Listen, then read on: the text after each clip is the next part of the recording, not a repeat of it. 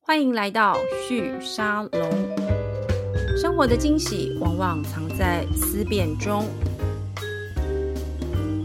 各位听众朋友们，大家好，欢迎再次来到旭沙龙，我是节目主持人玉宁。今天我们的节目帮大家邀请到在台湾，你一定听过他们的其中的一个服务哦。然后，如果你是行销人员或者是企业里面负责做这个市场调查的，有非常非常高的几率你一定用过他们。那我回想了一下，我什么时候用他们的服务，就是嗯，好像从他们一出现的时候。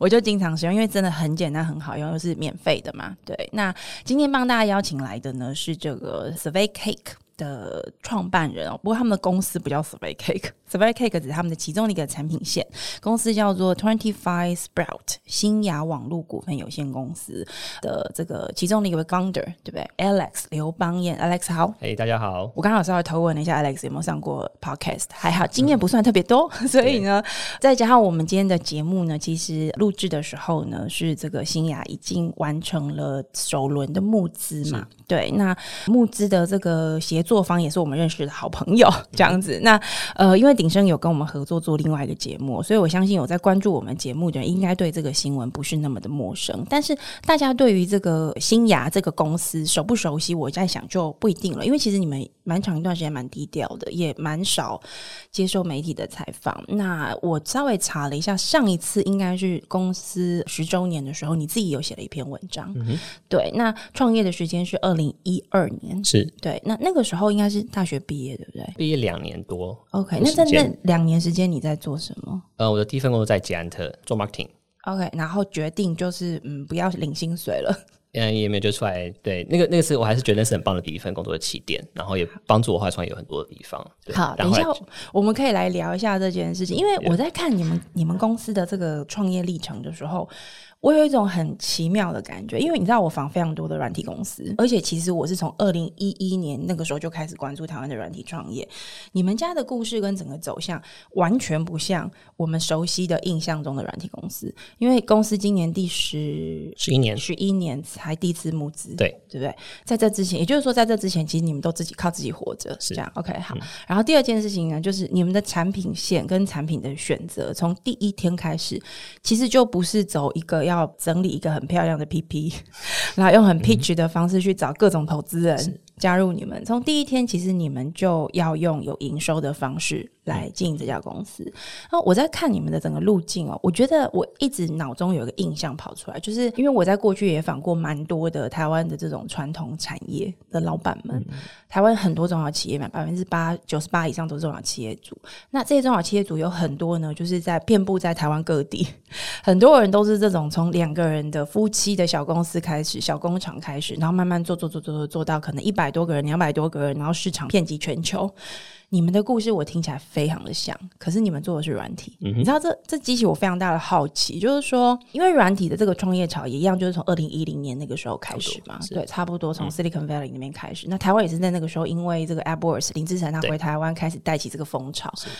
可是从那个时候开始，大家就是第一天就是要找投资人。我们很少看到软体公司第一天不找投资人，嗯是对，但你们从第一天就是走一个很台湾味道的路径，我有一点点怀疑这个路径可能比较适合台湾的市场规模跟台湾的产业格式。今天整个节目，我就是想要请 Alex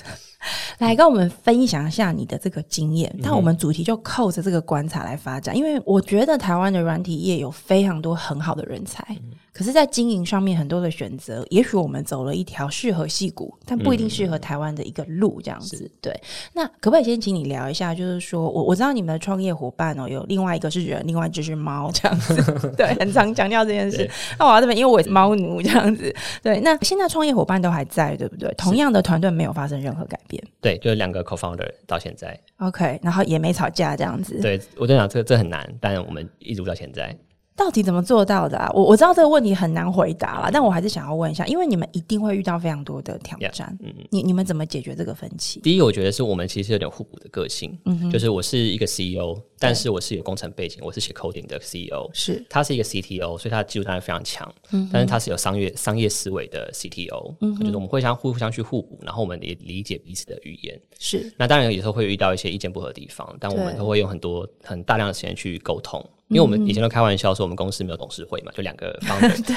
我们每天都在开董事会啊，开车每天都是在开做车的决路策，嗯上，然后对，在回家晚上在那边用 Slack 在那边传讯息，一直在讨论这些东西，就是让双方的想法是可以很很顺畅，然后可以你可以很放心地讲出你想讲的事情，嗯然后他会给你一个很真诚的回馈，然后我们彼此我们因为我们目标是一致的嘛，这间公司是就是两个 founder，对所以我们的目标就是让这间公司变得更好，那是那我们就会变得更更好这样子。我觉得你可能讲那个蛮关键的事情，因为我听过很多创业团队吵架都什么时候开始呢？有外部投资人进来的时候。，或是赚钱的时候 赚钱的时候，对对，那对你们两个来说，因为你们的路径过去，我们在呃过去呃其他的媒体上有看到，就是说先从呃接案网站开始，是其实比较像接案公司，我们一开始就是这家公司，然后也没有想说我要创造什么厉害的新新的产品，然后要像 Silicon Valley 这样子一下就走全球市场，对，没有。那时候我们当然很被那种故事所感染，对但是我们第一个是坦率说，那时候我们还没有题目。Survey Cake 是创业后的几个月才开始的对，所以我们并不是为了呃这个题目而去做这个事业的。我们一是开始是说，哎、我们两个人都懂技术，对我懂前端，他懂后端，对嗯那我们可以来做一些有趣的事情，所以开始这样子。那去接不管是企业的案子啊，或是一些有有趣的案子，我觉得那时候玩乐的成分大于在创业的成分。因为很年轻，是不是很年轻，那时候那时候其实也没有想说会走多久，你知道吗？ 就是很一年后回去上班嘛，大不了这样。对，也没差这样子，对啊，很像所以 working holiday 就 OK。 OK，那我想也是因为你们是用这个心态，所以他就不是说一开始我们就就是要有一个很长远的财务的这嗯种膨胀式的规模化的一个目标，是自己玩的愉快跟开心似乎蛮重要的。我觉得那个当下真的是这样子，也没有没有 BP，没有财务预测，什么都没有然后把那个 burn rate 降到最低，就两个人几乎不拿薪水，然后 OK 电脑都在自己家电脑来，就这样子，所以根本没有什么烧钱的问题嘛。那因为你们第一个网站你们都说三千块嘛，对 不对？就我可以问一下那客户怎么来的吗？哦，朋友就介绍是我的 partner，他在高雄的老家的朋友 OK，介绍的那那个三千块的网站要做几天？大概两天吧。我觉得这样子还算可以啦，还算对还可以啦算可以，对对对对但是那三千块两天做完之后，下一个嘞？ 哦，就陆续真的是呃、哦因为我那时候会在我的 Facebook 上去分享一些我们要开始创业啦，然后我们想要对做什么事情。对那我刚刚提到说，不管是我的第一份工作，或是我在大学的时候的一嗯些朋友、社团的，他们就开始会帮我介绍客户。一开始客户通都是靠介绍来的，他们的需求都是什么呢大部分是网站。 ？OK，所以我也我也想提到，就是说我们那个时候创业是刚好在一个呃，也是一个风口，嗯，那时候比较多人开始用 iPhone，比较多人用这个三 G 的网络，对所以很多的公司的网站都要改版。做哦手因为机版的网因页，为它适应手机的这个对画对，面就需求 RWD，对，对所以那个时候需求是非常爆炸的。那我们就其实就吃那些血血血嘛，就是 大公司我们无法接得下是去啊，可是那些小公司的或者是那种中小企业的，还是有很多这样的需求。所以它就是一个接着一个，客户带着客户，对我们完全一开始都是靠转介介绍口碑来的这样。这个完全就是我刚刚讲的台湾的传统的这些 小老板们、头家们，他们的生意真的就是这样长的。我我我遇过非常多的，特别是在中南部这样的工厂很多，他们做的东西，比如说台湾过去大家最熟悉的射出成型的这样子的这种制造工厂，非常非常的多嘛。那我每次去问这每个淘给我，问他说啊，那你客户怎么来？就是啊，隔壁邻居的那个谁， 就这样一个一个来。对，那他就是慢慢的、慢慢的就会越来越拓。那第二个事情就是，他们还有个特色，就是他们的客户关系都会持续的很久。对，那你们也有这种类型的这个特征吗？是，我觉得虽然提到说，因为我们知道我们的客户是靠介绍来的，嗯，那你说在当下有没有特别去经营客户关系？我觉得没有，嗯，我们就觉得好像是有时候好像就是说那个呃长辈请你帮他用电脑这种感觉，就 OK 哦好，我来帮你用啊，我知道怎么设定啊，我就帮你建好这个网站，嗯，好，然后他可能就会介绍给他的其他朋友，对这是一种。那另一种的话，是一间比较大的公司的时候，可能某一个部门来使用，嗯，像我们早期的客户是华硕。我觉得很 OK 幸运哦。那怎么认识呢？是因为对我我大学是劲舞社的，然后我的是学长在华硕上班，哦然后就找我 OK 哦帮忙他们别的部门做事情。是那我们就呃，我很喜欢讲的例子就是，我们做了一个看起来有二十万价值的网站，但我们只 OK 收了两万块钱。这就是那个吃血血的很恐怖的地方。 对，就是我们我那时候知道这个案子的机会的时候，我说哇是华硕哎，然后对本身的产品也是很好的产品，嗯，那我们就说好，我们无论如何一定要做到它，我们要当做我们的 portfolio，那我们就也拿到它，也用了不计成本的方式把它做得非常好，嗯，所以它看起来有那个价值，嗯，那后来其实华硕的其他部门就开始因为这样找到我们。对，因为又便宜又好用。 当然，后来我们们就开始陆续涨价， 但是这个涨价，他们还是觉得很合理的价。我觉得，但我觉得这种是品质啊。你说是后来会知道说这些大企业他们价格当然一部分的考量，没错，可是那个品质啊，你不要出包，不要对 delay，不要做对出什么很糟的品质，然后让那个窗口无法结案嘛没，他的错他的 career 就会受到威胁这样没子。错，没错。哦，所以他们一定是要最终的品质是最重要的。是哦所以我们觉得在不管是以前到现在啦，这一直都是我们很重视的事情。其实我觉得你刚刚讲到一个关键哦，就是说客户带客户这个环节跟这个模式一样，我听过很多这些淘 gay 们跟我讲过一样的故事，大家都说一个关键就是你不能够让介绍帮你介绍客户的那个客户不舒服啊，对对对，你不能让他丢不能脸拉嘛差，。对对对然后第二二个事情就是说呢，你也不能够为了赚钱，就心中只想着说这一笔我可以赚多对少。有时候你心中想的是客户现在很急，你能不能帮他解决问题？是其实他认定你是他的伙伴的那一刻开始对，以后他有问题他就都来找你了没。错，对就不对是信任是这个商场上最有价值的一件事情。没错然后它会一直产生复利，你的一个人的信任，他会帮你传染给其他人。是别人为什么会选来找我？是因为他信任我的朋友，我对的客户，而不是他信任我，他不知道我是 谁，所以他我的信任会蔓延给他。然后是我又完成了一个好的成果之后，他会把他信任再帮我传递出去。是对，是，那以前早期可能是比较小公司的时候，这个信任可能是累积在个人身上，对。可是之后你要让它累积在你的公司品牌身上。那你怎么让它对应到品牌？因为我觉得接案公司有一个蛮困难的点哦，就是我们身边都有非常多的朋友都是在做接案公司嘛。我觉得接案其实没有不好，它其实是一个营收稳定的。然后你说会不会很有名？不会，因为它没有什么特殊之处。可是如果你技术非常好，其实你的客户来源是源源不绝的，特别是现在是数位转型的时代嘛。对，那像你刚刚有提到，就是说，然后我也看你们的报道，有提到就是说百分之八十五的客户其实都非常稳固。嗯假设我们以接案这一块，我们暂时先不去谈 survey cake，是就是以接案这一块，你们会怎么定位你们公司的角色跟价值呢我觉得就是我们是跟呃我们的客户，主要就是锁定是在企业， ？OK，他们一定会做很多，不管是数位转型或者数位的产品。对，那我们就希望成为他们最信赖的伙伴。嗯，这个信任呢，这个信赖的伙伴不会是一开始去比稿就拿到就知道这事，你要累积好几个成功的案例。嗯哼，然后像我像你有提到说，我们百分之八十的营收来自于老客户，对，并不是说某一个部门贡献这么多，而是 OK 说这个一间大公司，它可能 A 部门做得好对，它会跟别的部门分享，或是别的部门会直接来问他说：“哎、有没有推荐的 vendor？” 他就直接 OK 推荐出来。那这种内部推荐啊的价值，比你去比稿、比你去杀价都来的大太多倍了。因为他内部想说你 A 部门没事，那我用对 B 部门应该也没事，对对对，他不他对哦他不用跟老板解释说，哎、为什么要选新雅？对他说哦，对因为那个哪个部门已经做完啦，然后对 app 上线很成功啊，所以对我就这个这很合理的选择。然后公司的你说他的法务，然后这些财务稽核，他们都做过了嘛，没这错些滴滴都做完了，所以对嗯他就省事哦。所以我们成为这个角色之后。嗯你你就像你说，他的生意会是很持续的，但是这个信任不能破掉，这个信任不能破掉，因为你可能在某一个呃案子上面失败之后，对这个故事也会传开来，就是啊这家公司会搞砸，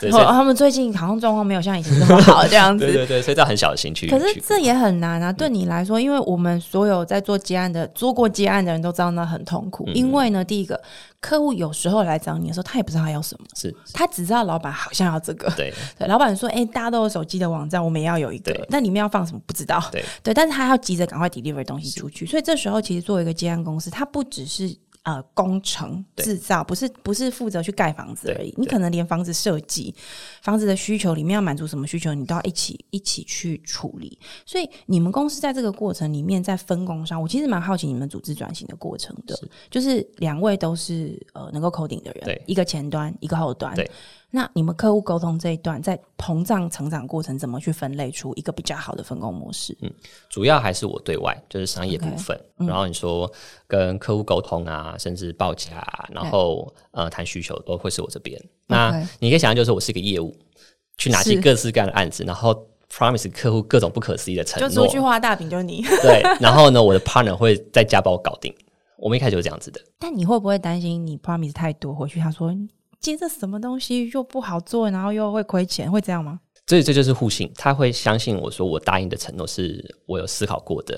然后这嗯是对我们是最好的，那他就去把使命把它达成。是然后我也去接的时候，我也相信他会帮我达成这种东西，我才去敢答应这件事情。就我是嗯不可能去答应一个我不可能交付的东西嘛，因为我知道最终结结果也是很惨的。是所以我的确会去做一些承诺，可是对我会知道说，好，这东西我们定一下，定得出来，或是因为我都有技术背景，我知道说这个是技术上可行的，是但是大概要怎么做，我可能不是很清楚，或者因为你还是要找到还他是要来找处他理。。对，嗯可是我大概知道可行，但是我不太可能在现场告诉客户说，哦，这我们会讨论一下，我再回来，你就变得好像你没有把握，然后或者是你没有办法把球接住。你这个条件太难了，这嗯个门槛很 高。一个是你要跟你的客户互互信嘛，因为你要创造你跟客户之间的很强韧的信任关系对，但同时你要确保你家里那个 backup 你的人，对，他也很信任你。是那你们有没有发生过，就真的是 over promise，或者是说客户的需求理解之后，发现说，哎、这有点困难，有有遇到这样的经验，跟我们分享一下，你嗯们怎么解决吗？我觉得在技术上的经验没有，就是嗯基本上技术都还是可以解决得到，但我觉得在时程或资源上会，我 OK，嗯觉得他有时程压力，那他就很明显告诉我他必须要在之前完成，对不然他的案子就 fail 掉了。对那我站在跟他一起立场，我就说好，我会帮你想办法，对所以我可能会答应这个任务。是那带回来之后，大家就知道我们可能不是只有一件事情要做，我们有好多事情在排队了。没那怎么错办？他就要插队，就要去调整人力这样子。是是，对，但呃，eventually 最后我们都还是会把事情搞定。可是你说 OK 对，可能会需要同时加班，可能大家就在办公室拼出来。早期就是这个样子，就是嗯没、没日没夜的在干。是对，但是就像刚刚回到早讲的，你你帮你客户完成了这个不可能任务之后，那个他以后都信找任你了对那个信任是很难。很难被取代的，对然后之后，他只要有朋友问他，或他的对客户问他，甚至是他跳槽了，他他把还我是带会去新的带公着司去，对这个 OK 这个案例屡屡试不爽，对 OK，哎、诶其实我我真的觉得这个就是很台湾特质的，呃，我们说商业市场的一个特征。台湾人我觉得很讲究人情，可是台湾人同时这个讲究人情的过程里面，他其实是你要先累积信任，可是，一旦他信任你，就像你刚刚讲的，他会他会无所不用其极，也希望你好，因为你好对他来说是有是有好处的。那也不太会防着说不让你去接其他的案子，只能服务他。我我觉得这是台湾社会或台湾的商业市场一个文化上蛮可爱的地方。这个跟我在戏谷观察到，其实有一点点不太一样。对，那刚刚你有提到一个东西，让我听到就一样是我 听到一些台湾陶给跟我讲的故事，真的很像哦，就没日没夜。有时候你知道，就是公司还很小，不小心接到一个大单，你到底是要做还是不做对？你你不做呢，就是你就再也做不大，你没有办法接这种单，人家以后也不敢找你。但你做了呢，就是全家在那边加班到昏倒，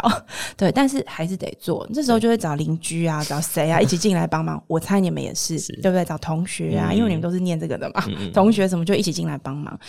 但是我觉得软体在这个过程里面有一个，我认为对软体公司、接案公司来说，很多人会很头痛的地方，就是关于智慧财产权。我我有一个很好的这个软体工程师的朋友跟我讲过一件事情，我我后来仔细想一想，我觉得也是有道理，就是客户很容易觉得他需要的东西，透过你帮他打造，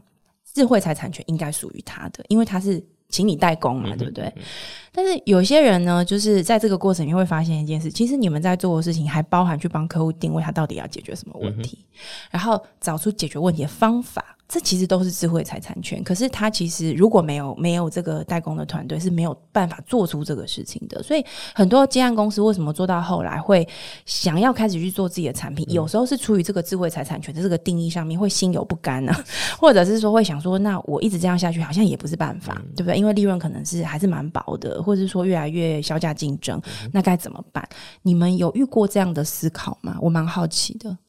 我觉得在做专案接案这个，其实最大的挑战是 scale，就你没法 scale，、你要 scale，你的人力就要增加。嗯没错哦它产品的话，你的 scale 跟你的成本是不用成正比的，没错可，是专案会。对然后再来的话，就是说这个呃，今天客户他提的需求，他的确可能不知道他自己要什么东西。对，所以延续你前一个问题，就是说，我们其实做的不是只有代工而已 OK 嗯你不能只做代工，我们连前面的早期的顾问服务，全然部后都帮一你起嗯做分析、做做市场的分析、做比较，都会一起提供给客户。那这也是为什么我们我们一开始在如果在专案市场来讲的话，我们应该算是这个报价比较贵的公司，这样公司是因为我们提供前面这些价值。嗯那我觉得对客户来说，另外一个很现实的需求就是说，他会看我们过过去的作品、我们的客户名单，对，哦然后他会觉得说，哦，你做过这个啊、嗯这么这么大的银行了，那我也敢、我也敢把我的作品交给你，我愿意嗯是多付一些溢价，他可能找好几家来，我愿意付溢价给 Twenty Five Sprout，因为是他有这个经验，哦是然后他愿意买我们的经买过去这些累积的东西。嗯哼，那回到这个智慧财产权部分，我觉得那很就是白纸黑字的合约，看你的合约怎么签，是有些合约就是签了这是属于甲方的，有些合约说这是属于乙方的，嗯那就看当下的合约怎么定。是但我觉得对软体来说，就是只要是软体嘛，对第一个是我们的节奏非常快，所以你就算我今天做完了一个网站或一个产品给客户之后，对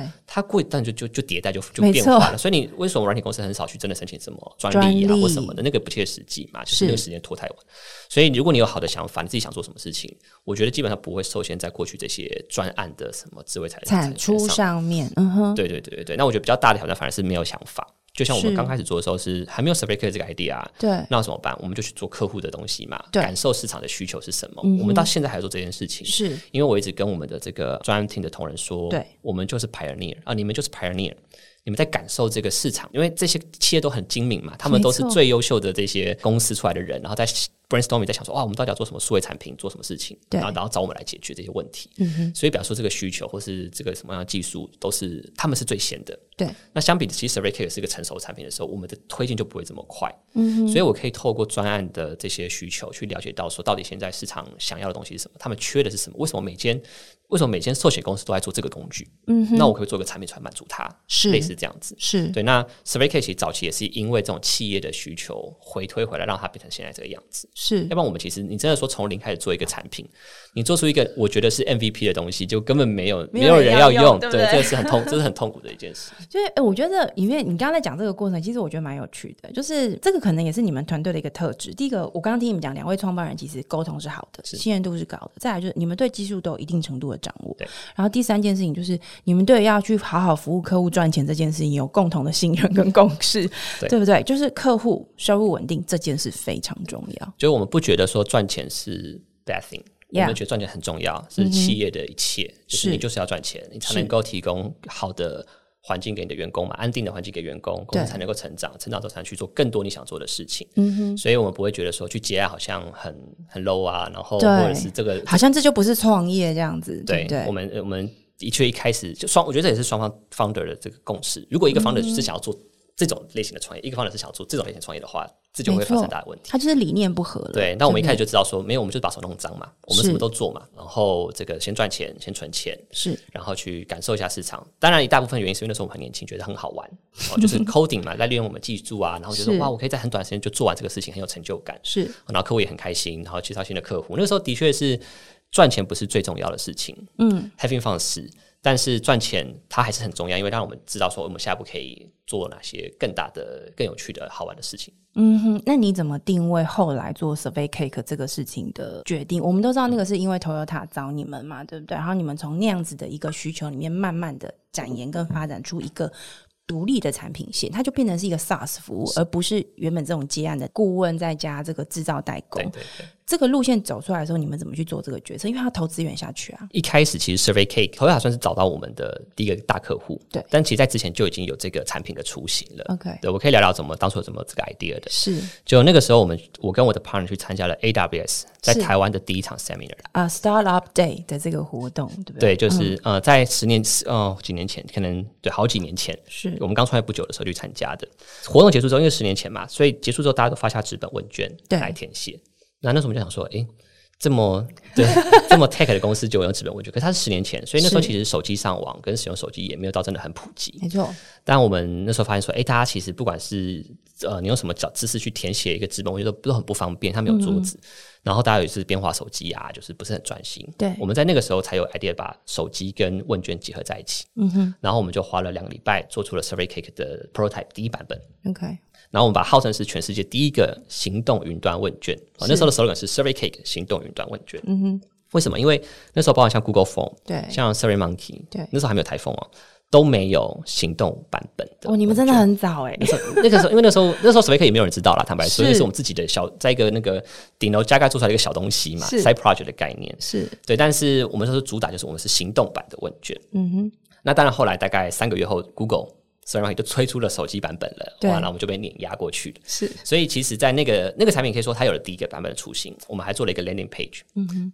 就这样子了。 OK 我们就其实我们接下来不知道要干嘛，就是两个礼拜嘛，对不对对对对但同时在接案，都还在接还还在赚钱还。在 赚钱。对，可是那两个礼拜可以满足大大满足我们这个 coding 的热情，就是是对，就做得出来。我然后不为客户而做， 对对我就是对为对我心中的一个想法而对把它做出来。对，为了满足自己的痛点嘛，它就像是一个 side project，就是这样，就很像很多软件公司就是会有 side project 去做。对，但是 side project 很常遇到的问题就是你做到了一个哦 OK，好像做到我想要的东西了，对，然后呢，对，就是我没有能力去开拓新的客户嘛，因为我只有两个人，然后都在做结案，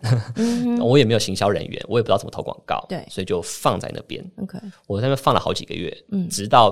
Toyota 打电话来给我，他们也是就在线上看他到。啊就 SEO，我实在是真的是 很纳闷他们怎么找得到我们。 OK，对，所以我就叫他们的电话。其实 Google 还是有一些贡献啦，有对有不有对？ ，Face 对，当 Facebook 也有，就是早期我在会分享很多那些创业文章嘛，就它真的会带来关注、嗯是流量跟生意这样子。是那那回到 Toyota 就我们就很幸运叫他们的办公室去对 demo 我们那个非常阳春的产品。那我们的功能真的是很阳春，但我们的优势在于说我们的 UI 做的很好，就是是我本身就很在乎这种 UI UX 的部分，是，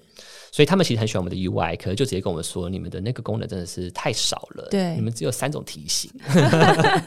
对调查来说这真的不够啊、对对，然后呢，但是那个承办真的就是很肯定我们。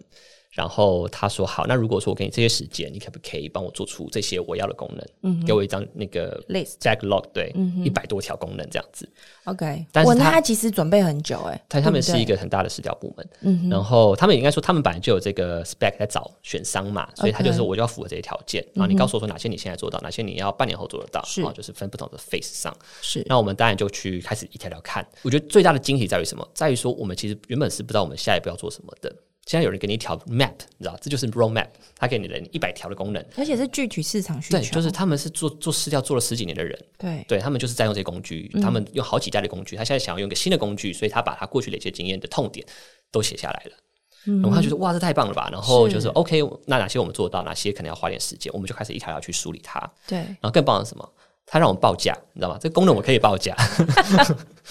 我觉得新创业的公司真的都好卑 微哦，因为我想说，哎、我在打造我的 side project，就他居然愿意付钱给我，这种是感觉。突突然从一个 side project 变成有营收的 project，对对对，还没到产品等级的，嗯对嗯但是就是 OK，很棒。那我们就花了一年的时间，不夸张，一年的时间，每周都在跟他们开会，把这一百条做完了。你同时接案还继续做，对，还是两个人那。时候有慢慢增加一些人力的 OK，对对对 OK，各我位想说各位数人力的时 候我，想说这样也太累了吧？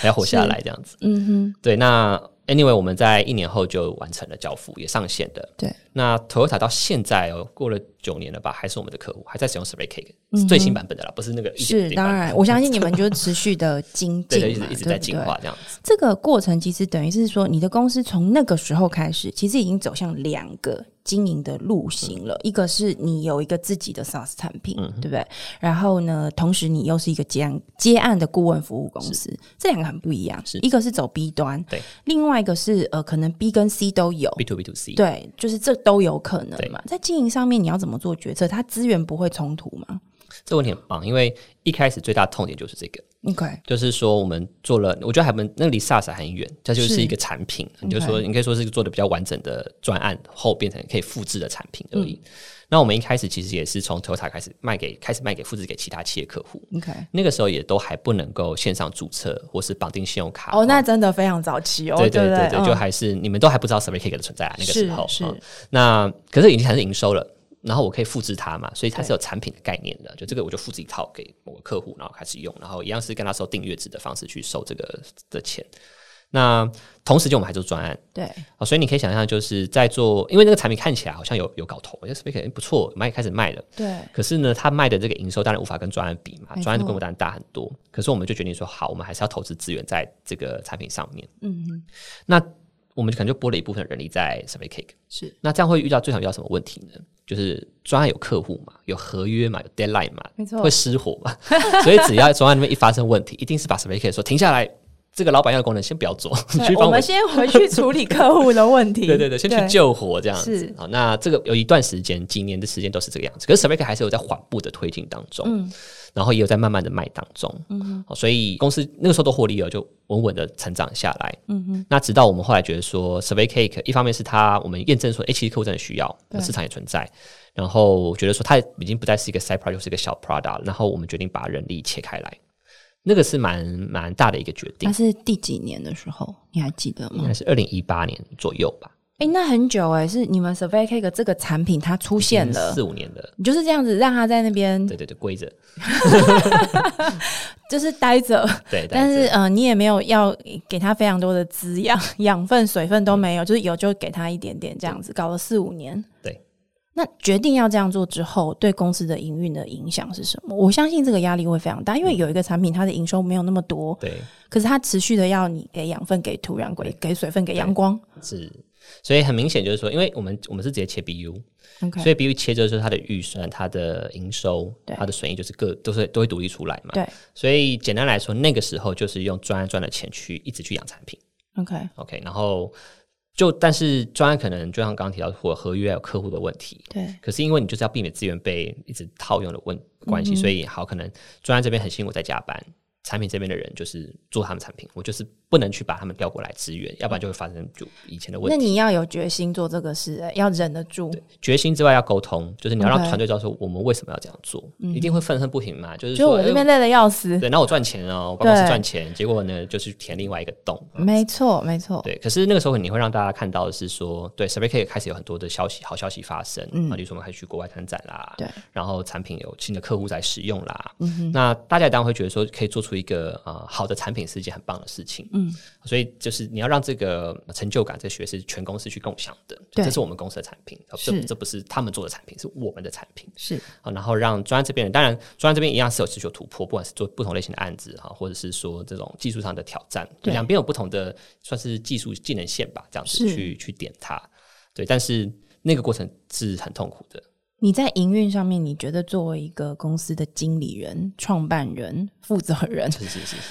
你你觉得最大的挑战是什么？因为我觉得这个时候有非常多的营运决策是看老板，嗯老板决定怎么走，会决定大家接下来的生活跟这个公司的样态是什么。 Yeah 你你你觉得你做了哪些重要的决定，让它长成现在这个样子？我觉得我做的第一件对的事情就是我没有因为产品有一点点的起色，我就砍了我的本来的专案。 OK，就是我没有放弃我的本业，嗯，然后即使当时，因为当然就会开始遇到一些创投啊，或是对投资人，他就说你不要做专案啦，你就是做产品啊，就就然后或者去募一些钱嘛，然后对就转型，就是专心做产品公司，就是是大家想象中的那种软体公司的样子。但是我们那时候决定没有做，有两个原因，第一个是这个我们还是在做专案中还是获得一些乐趣，就是这个乐趣还是不变的，嗯，然后再来是它也是健康的，有赚钱的，嗯。第二个原因是因为我们跟刚刚提到最早的信任，就是这些客户其实跟着我们很久，然后他们很多 OK 案子到我们身上。如果我们真的喊卡的话，我可以想象他们会有多麻烦。他们要换厂商，要接手我们的扣，都很难的事情。嗯，所以这个客户他对他可能编了一年的预算，就我们就做到一半就该喊卡，或者说明你不去合作的话，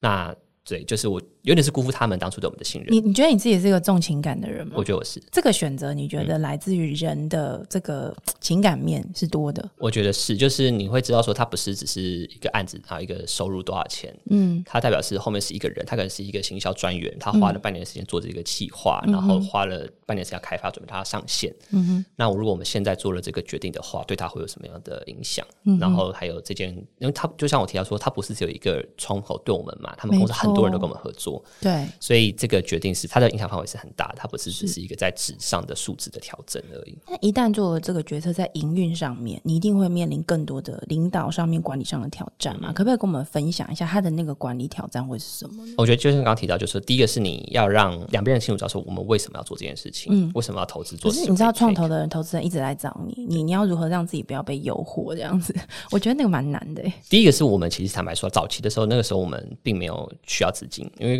本业赚钱嘛，没错啊所以我们并没有说你先给我一大笔钱，我还想说，哎、那我要怎么花用它？嗯，对，这个这个就是你为了用而用，其实就很就在烧钱，硬硬要烧钱也不很不健康。对，那再来的话，就是我们还是想维持我们本来的一个步调，是哦，就是说，哦 s e r i c 本来就有排好做的事情，我当然可以对加速它，可对是现在速度我们觉得也不错，嗯哼。然后再就是说，刚刚提到这个很多的专案，然后也就是我们觉得很有兴趣、很有很很 exciting 的，我们做其实做很多很创新的一些所谓的专案，是然后跟客户关系也保持的很好，是，对，那我觉得是真没有理由，没有理由停掉。嗯，所以为什么我们当初决定，并不是说不要做专案了，而去做产品， 对这个应该是非常多，就是同跟我们遇到同样选的公司可能会做，就是觉得说啊，我终于可以不用再接案子了，对， 服务客户真的很累，对，我要去做产品。那其实没有做产品也很累，你的客户变是更多了，就是没错因为我真的算少那个经历过两边的人嘛，而且我现在对还在经历中，所以我我可以很明确的跟这个所有在观望中接案的人说， 就是做转型做产品不一定真的想象中那么美好，是不同的路，不同的挑战嗯你。你讲一两个，让大家心中想想，会觉得 说好，我再多想想一嗯两个经验就好。你觉得那个差异是什么？以前你在做专案好了，你嗯就是服务一个客户，甚至一个 key account，对吧？那个 key account 你搞定他，他就把你搞定公司内部的所有人。对，有道理。对吧？然后就是你预算就下来了，嗯然后你因为你要他选择了你，然后他就要帮你背书嘛，所以你真的出点包，他会帮你 cover 一下，是哦，他不会跟公司说哦，那个 twenty five 超烂的，然后对员工就他现在就问他说。那你当时为什么要选他？对对吧？你自们打不好嘴就是巴。他不好啊，对，不所以我们会有一个 partnership 的关系，对吧 OK 那你做产品的话，你的用户可能是来自于各式遥各样远的，对。然后我再举一个更实际的例子，嗯那个 Key account 一年付你五百万，所以你为了他加班，为了他抱歉道歉，OK。呀，有一个客户根本没有付你一毛钱，跑来给你写客诉信，给你一颗星的评 论，你也不能怎么对样，， 对你根本没有付我钱，然后你好像对多么生气一样，这种感觉。是你做产品就会遇是到这样子的客户，嗯哼，对用户，然后不能才不能算客户了，啊这样是他是用户他的是用关系户，，对，对，所以没有好货，绝对有好货不好，嗯对。哼，那我觉得是不同的这个呃体验啦，是对。那我觉得我们那个时候决定就是说，我们没有要选择一条路，是因为我坦白说，那时候我们看不准，我无法知道说我今天压了产品 survey 这条路之后，我一定可以募到资吗？然后我一定可以成功吗？对那个时候我无法，就是应该说我们就是没有没有那个把握去做这个决定，是所以我们说好，那我们把它拆掉，拆成两嗯半，就是 survey cake 做 survey cake，然后专案做专案的部分，嗯哼，然后专案继续赚钱，survey cake 想办法赶快让营收起来，然嗯后这个对继续推进这个产品的进度。在营收的部分一直都蛮顺利的嘛，因为我觉得这个是所有想要转去做产品的人最没有把握，也是你刚刚讲的嘛。嗯你你在什么时候开始觉得说，哎、我我相对有把握了？就是连我们自有产品 Survey Cake 这一条线，好像也蛮稳定的。嗯、一定一定很难很快达到水平，对但是你会知道说哦，其实会一直有新的客户进来，对然后你就会敢去投资做。 ，OK，对，但是你说真的要让他两边都赚钱是很难的 事情啦，那个要真的花很久的时间才有才能达成。是你们现在其实从这个产品线来看，其实已经有一些变化了嘛。就是说，这个 Survey Cake 是大家现在最熟悉的嗯是，然后也是刚刚在讲 B to B to C 的这个服务，它是以这个调查为主。但你们现在同时还有一个叫做这个 Backstage 的 Backstage 云端数据平台，这个是算新的吗？还是说从你们既有的东西也把它拉出来变成一个产品？它其实就是我们的 key gate 处，我们做的所有专案接案部门，对不对接案的背后要有一个后台，对吧？上稿啊，你要对管理它嘛，管理对那些数据啊，或是我们做电商好了，你要有人去控看订单，对然后也要做出货、做对金流、物流的，对那就是发生在 Backstage 上面。它早期是一个呃，有点算是就是半客制化的后台，是然后我们后来把它变成产品化，嗯取了一哼个名字叫做 Backstage。所以就是说，我们的我们的做法是这样，就是我们的做一个，假设做一个网站好了，对它的前台的画面都是完全是 customized，就是我没错嗯们是有设计师跟你讨论提案，所以我们才能够避开跟套版网站的竞争，没我们是错精致的。可是我们的后台。我们的这个资料库，我们的核心，我们这个这个算是这个网站的大脑，它是标准化的产品。嗯哼。然后我们已经做过太多案子了，所以我们有一堆的模组在上就面。是你的这个后台的这个模组超级丰富，对对对因为你对们对已经做了十年，对对，而且一直被淬炼嘛，就是有对有 bug 就会修，然后然后有新的功能就会加上去，然后然后 OK 它所以它其实是一个标准化的产品，所以我们说我们在在做接案，对我们的接案的前半部就还是是很很吃人力的部分，可是其实后半部。就是你看不到的资料库结构啦，然后这些安全性啦、防火墙啦、追踪啦，这些都是做标准化的产品，那就是 Backstage 在做的。那什么时候开始觉得这个东西它可以独立出来，别做成产品了呢？大概也是啊、s u r v e y 可能是 Survey 可以结已经稳定一段时间不久，所以大概是两三年前。所以差不多就在疫情的时候，差不对多对疫情刚刚开始的时候，但这个决定，我觉得同样的，它对公司组织分工或对领导者来说，一样是个挑战，因为原本就两个部门嘛，一个做产品，一个在做接案，专门服务客户。对嗯你知道，服务客户的团队，它会有一些特质，它的反应要非常快，对，然后客户不管提出什么样的问题需求，你都得想想办法去理解那个到底问题是什么，而且立刻解决。但如果这个产品本身 backstage 这个本身它的后台的这个所谓的标准化产品是从这里面产生出来的，代表当你要把它转成产品去营运它的时候，这个团队本身的组织训练或者是它的营运模式也要发生变化。这个跟当时你独立一个团队出去自己做 survey cake 不太一样。这个这两三年在这个部分有遇到什么挑战吗？呀，这个很棒，这很棒的问题，因为我们当初其实就是知道说，呃，客户的需求，就我把它变成产品了，对并不改变客户想要他要的东 西。没错，客户不会为了你改变而对对对改说变、啊哦，你这标准化就是没有我要克制化，这对样子对对，对，所以我们认知到这件事情不可行，除非我们不做这个市场 Yeah 就除非我们放弃做这种一个两百万、三百万的案子，是，去做这种二三十万套版型的网站，可以客户是花二十万的人，他愿意接受标准化；对，花两百万他不愿意接受标准化，对嗯对吧？还有我的公司、我的 branding、我的 CI，我要 follow 我的规则这样子。对对因为我们想要做的是这个比较大的市场，嗯哼，所以呢，我们的这个第一个是这个产品呢，我们的做法是切出了一组原本是专案的人力，是然后成了成立了这个这个 backstage backstage 的研发 team， OK 做这个产品的研发，嗯等于是有一组研发厅一直在研研发这个核心，现在还在还是存在哦，一直是做新的功能给前线的去使用。但那个前线的就会是你们的接案专团案还是队，在接对案不的团对？队对。所以你 OK 嗯可以想，因为它是一个后端的工具嘛，所以就是说，我们会有工程师在做这个产品的研发，对，会有专案的工程师在用这个产品去提供最后的成果给客户。是那我们找到了一件事情，就是说，我们不要把这产品做到百分之百的完成品，因为你的完成品客户不会要的， OK，所以我们的任务是把它做到一个六十分，六十做到百分之六十的产品。很像毛坯房，哎、对对对不对对？然后等设计师来处理，对不对对？对对对对 OK 好，那这个中间处理的人就是我们接案厅的人在做。嗯，好，就 PM 去了解客户的需求了，带回来写了规格。嗯，然后呢，我们的工程师就会拿 Brasserie 这个产品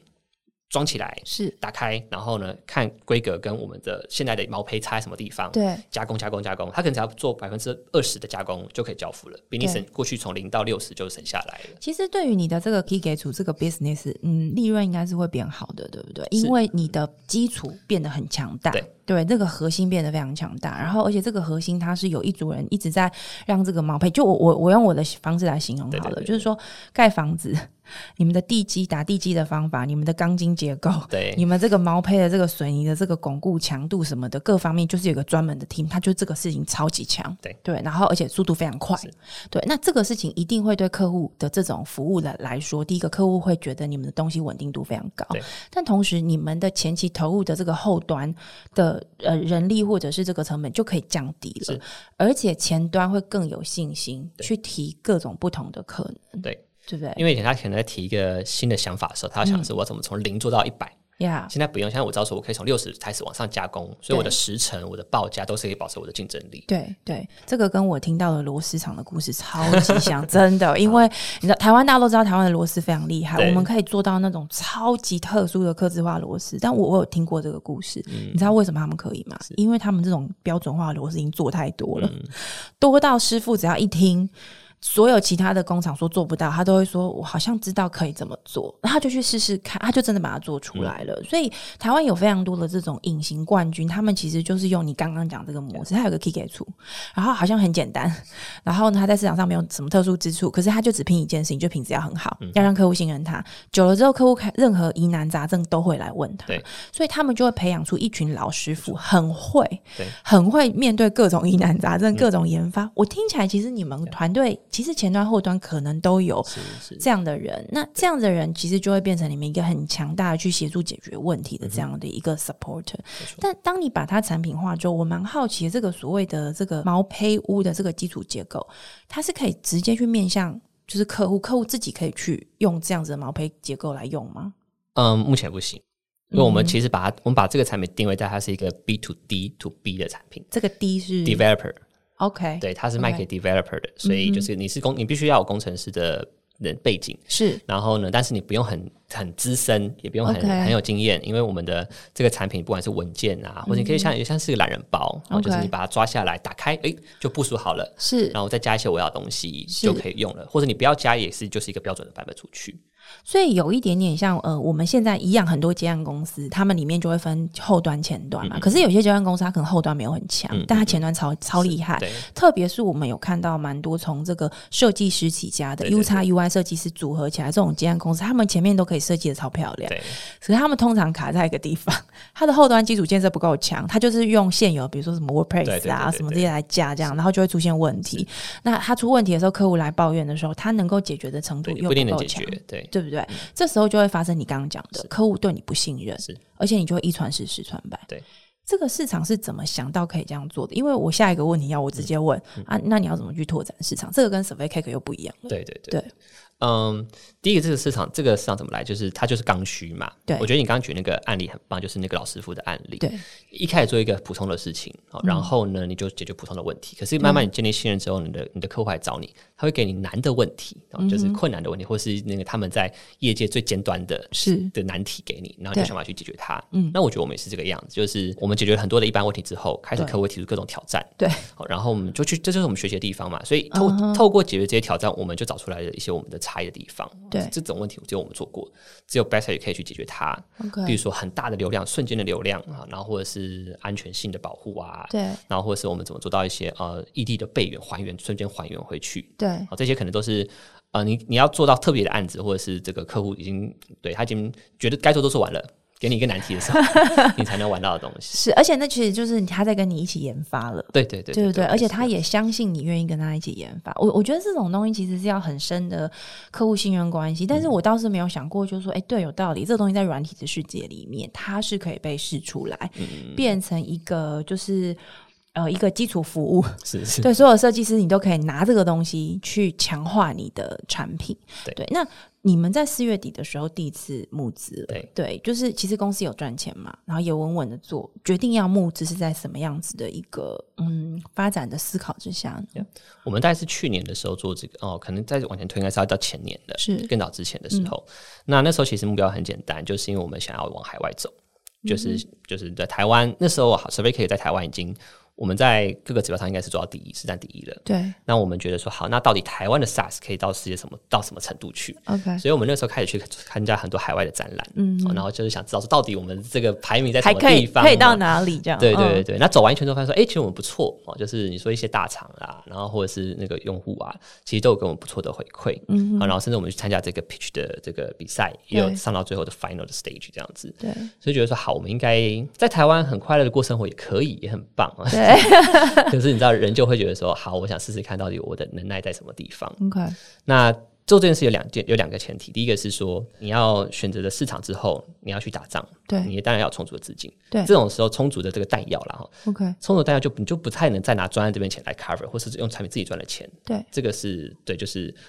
这不是一个对的方法，嗯哼，所以我觉得募资很大一部分是帮助我们可以做出正确的决定，嗯哼，没有募资的话，我们还是会做海外市场，只是是我们可能会看到有一些好的机会，我们可能会很犹豫，因为他可能要我们花一笔钱，没错我，要赌一下，对哦，那对那你知道赌一把，现在我们都三十几岁、三十七岁、二十五岁跟他赌就算了嘛，哈，三十七岁了，然后也有小孩了，对，嗯这个时候风险程度也不太一样。哦，那那个时候并不是说就会因此不赌，可是你会你的你在做决定的时候，你就可能会因此不会做出最正确的决定。就你明知道他应嗯该做，可是因为他要冒一些风险，嗯哼，所以说好，那我下次再看 看。也就是你的风险承担的这个程度跟十年前不一样，对不对？这我觉得是现实的。是嗯对，但是我觉得那不是最主要的考量，因为我现在还是很有这个冒险的感觉。对啊，我觉得氛围其实募资也是一个冒险，因为你要对你的投资人负责啊。这是好的，就是说，他以前我们在做不管是产品或市场的时候，对我觉得真的是有一点是随随运，就是随势，就是怎么说我们就顺着走，嗯，然后因为我们也不会想说我要加速去往什么地方，特别去做哪些事情。对，但是当现在有这个呃，你说有投资人加入之后，我觉得会有感受到一些这样的差别，对嗯然后会有帮助的，就是你以前不会跳出，你可以跳出现在的这个本来的赛道去思考一些事情，对，看到一些不一样的东西，是。你觉得接下来的挑战是什么？因为现在完成了第一轮的这个、嗯呃募资嘛，那募资其实金额这个是台币，对不对？一一台币亿的台币。其实老实说，就在软体界来说，这个募资数字不算特别大，嗯，对，就是说总总额度不算特别高。但我想你们会决定这个数字，一定有其中的一些原因。就是说，第一个，你们是一个在财务表现上其实是一个不错的公司，嗯不是那种一开始你的财务报表是零的那个状态。再来就是说，你们要走海外市场，但产品又不是从零开始。Survey Cake 已经在市场有一定的这个接受度了，所以这个一亿的关键，你们下一步的这个整个，我们讲一到两年好了，跟我们分享一下。呃，像你这样子的一个底气的公司，我我我还是要用那个台湾的传统产业来比喻哦，一样，真的，我真的觉得超级超级像。很多的传统产业，它在呃台湾本地市场，它可能第一天它就已经接到来自东南亚的订单了。但是当它开始接欧美订单的时候，那不得了。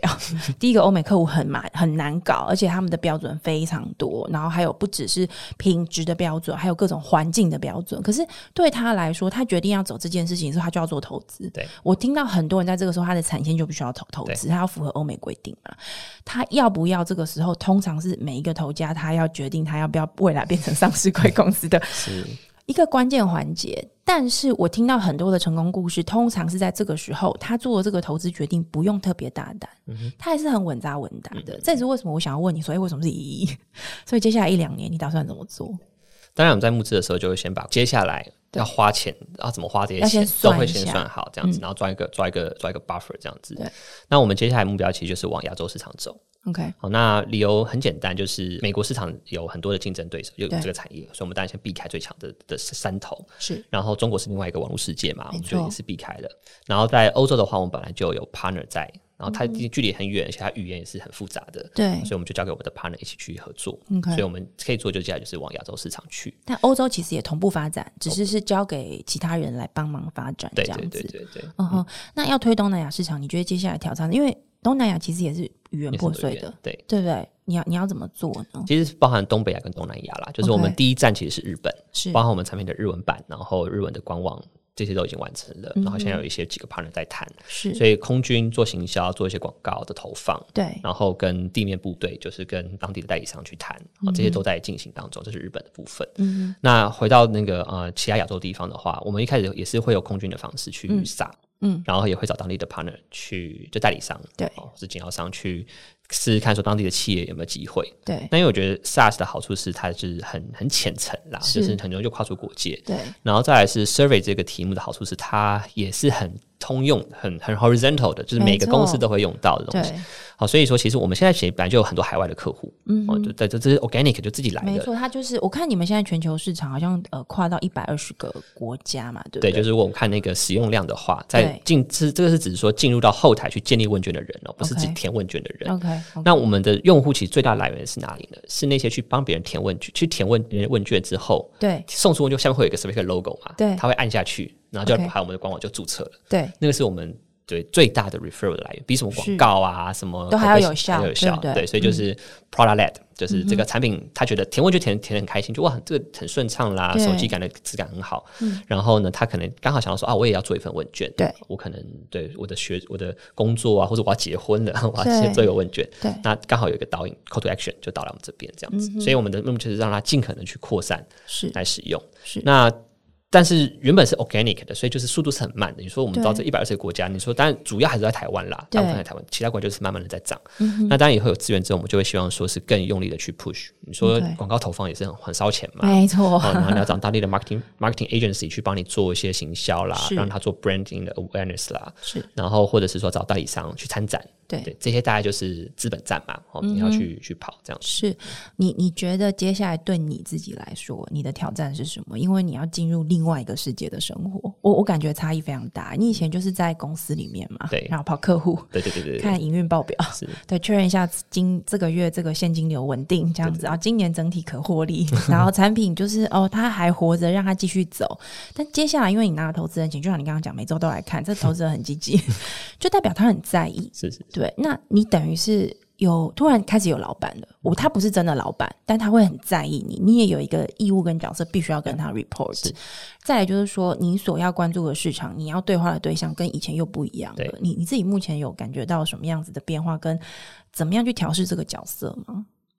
嗯，我其实我必须坦白说，那个我觉得差异并没有太大，我还是在哦做本来在做的事情，嗯就是说做好这个产品，做好我的团队。对，那以前在公司小的时候，创业阶段就是说做好产品，嗯，就很棒了，然后或是做好我的专案，做好我的服务。是那我现在的任务是做好一个团队，去做出好的产品。嗯是好，所以从原本做产品变成是我在经营一个团队，是， build 个 team 这样子。那这个事情没有改变啊，就是不管有没有投资人钱，我还是会做这件事情。他可能会帮我加速，他可能会让我 OK，因为我投资人了，所以我的公司有有估值了，我对有我可以我可以发选择权了，我可 OK 以用它来吸引或留住更好的人才，这个是一个很大的 benefit。是好， 是然后我的未来对，但既然募资我未来就是 IPO 嘛，没错所以大家加入，然后好好干，以后一起发财，这个是。嗯在募资前、募资后的一个差别。募资前你拿股票给别人是没有用的嘛？没错，就是如果我我我懂，就是很因为我之前你说，哎、我要给你员工分股，他想说，嗯，可是这张纸要 干嘛？他又不能变成现金，对不对？对对对，所以我觉得那个对于这个建立一个共同的目标、一阶段性目标是是有帮助的，是哦然后凝聚大家的这个凝聚力这样子。嗯哼，你觉得呃，接下来如果有人，因为你知道你们开始以前很低调， 现在开始对外谈了，又成功募资的，我觉得越来越多人知道你们的故事，我相信会有蛮多的年轻的这个 talenter 可能会很想要加入呃 Twenty Five Sprout 这样的一个公司。你们接下来在呃增财上面，或者是组织扩张上面，会有什么样子的呃配置吗？我们除了在本来的这两个 BU 之外，对那就是往海外的市场，是所以我们其实会蛮欢迎就是有这种百灵国背景的人 OK，对，就是啊、呃他可能是在台湾的泰国人。或者是是之类的，或是日本人，像我们现在就有个日本的同事，他会讲中文，这就对我们是 OK 我们就感受到这个很大的差异。是尤其是我们去跟日本客户开会的时候，就是我们前几场都英文，哦、无疾而终这样子。是我懂，因为他就是两边都在用自己不熟悉的语言沟通。对对对，那我们有日本同事加入之后就，哎就顺畅很多，在信件的往返也有差别。嗯哼，所以我觉得这个语言是一个语言的人才，一定是一个并重要的。嗯哼，然后再来就是说在，因为你说应该说产品应该算是我们公司产品研发这些是我们台湾的强项吧，是啊就是也是我们公司本来的强项。但我觉得在行销、在市场这一块，对对，应该是尤其是做海外这一块，对，那我觉得这个是我们未来可以去努力的地方。是最后一个问题，最后最后一个问题，你是一个创业者，十年的创业，十二年的创业经验，可不可以给我们一个嗯，到这边的一个 自我回顾？你你觉得你自己是一个创业家吗？那如果是，你觉得创业家最重要的事情是什么？他最重要的特质应该是什么？我觉得我是一个创业家，嗯哼，因为这个十几年来真的是一直在很努力让这个宝宝这个公司活鲜活下来，是然后把它活得好好的，是然后把它对，让它看起来是很健康，甚至可以去出国比赛是这样子。那我觉得最重要的事情是，这个可能不是很正式的，但对我坦白说，我跟我 partner 聊过这个问题，对什么是创业者最重要的特质对或是重要的事情，就是保持幽默，哦因为你会遇到太多的 shit ，Yeah， shit happen all the time，你必须要有幽默感。你 OK 必须要认看清楚，就说对，这就是创业的一部分，嗯，就是人生的一部分。是然后认知这件事情之后，努力的把它搞定，再去面对下一件事情。下一个 shit，下一个 学对就是会学来自人，来自事情，对嗯各各种方向。但我们都会用一些，我跟这真的是我，因为这个问题我真的跟我 partner 聊过，我们的共识就是说，对，嗯就是幽默感很重要，有点延续我们早期创业的风，就是一开始是为了 having fun，我们那时候没有产品啊，我们没有什么改变世界的 idea 啊，对，我们只是说，哎、我们一起来来玩一下嘛，是来就好玩一玩像是对啊，那个大学一起组个团嘛，来搞个什么东西这种感觉一样是。那我觉得，虽然说我们过了十几年，现在都是当爸爸了，我们还是有延续这样子的精神吧。是哦，就是说，本业上当然要做得很好，可对是然后你要很努力、很努力、很认真，是可是有时候你还是会遇到你无法避免的事情。嗯哼，那很多的我看过一些创业者，就是会在这个时候会就会卡住了没，错或者甚至就是崩溃了。没错对，因为真的是压力真的很大，我必没须这样错讲。没错没对错是那你自己先崩溃掉的话，你过去的累积跟你的团队就一定会在你，就是你崩溃了，他们不会把你撑得住这个天是天花板，天花板就会是塌下来了。对所以，身为 founder，身为一个创业者，就是要可以去你在好的时候要有，当然可以过得不错；对你在不好的时候，你也要维持得住。哦是然后保持幽默感，就是说是对，就是这样子嘛啊，就是对客户就是会倒账啊，就是会跳票嗯啊，对然后就是有员工会报到了然后不来啊，对就就是这样子对嘛，对那怎么办？没关系啊，反正我们就在找更好的人啊，我们在找更好的客户啊，我们再改变一下我们的一些流程，让它未来不要再发生。我觉得那不是阿 Q 精神，那个比较是你知道人生是这样子，所以那就是一条路。其实老实说，不创业难道就没有 shit 吗？对不对？好，今天谢谢 Alex 来到我们的节目里面，跟我们分享这么精彩的故事哦。就是呃，今天在这个整个聊天的过程，我觉得我也深受启发，而且我一直在想，我有没有足够的幽默感？ 我等一下来问一下我同事好了。 谢谢大家收听我们今天的节目。如果你喜欢我们的内容，可以在 Apple Podcast 上面给我们五星评价，还有在各大平台上面按下追踪。也欢迎在 Instagram 上面搜寻 Sunrise Media Podcast，追踪我们更多关于节目更新的消息。我们下一集再见喽，拜拜。谢谢，拜拜。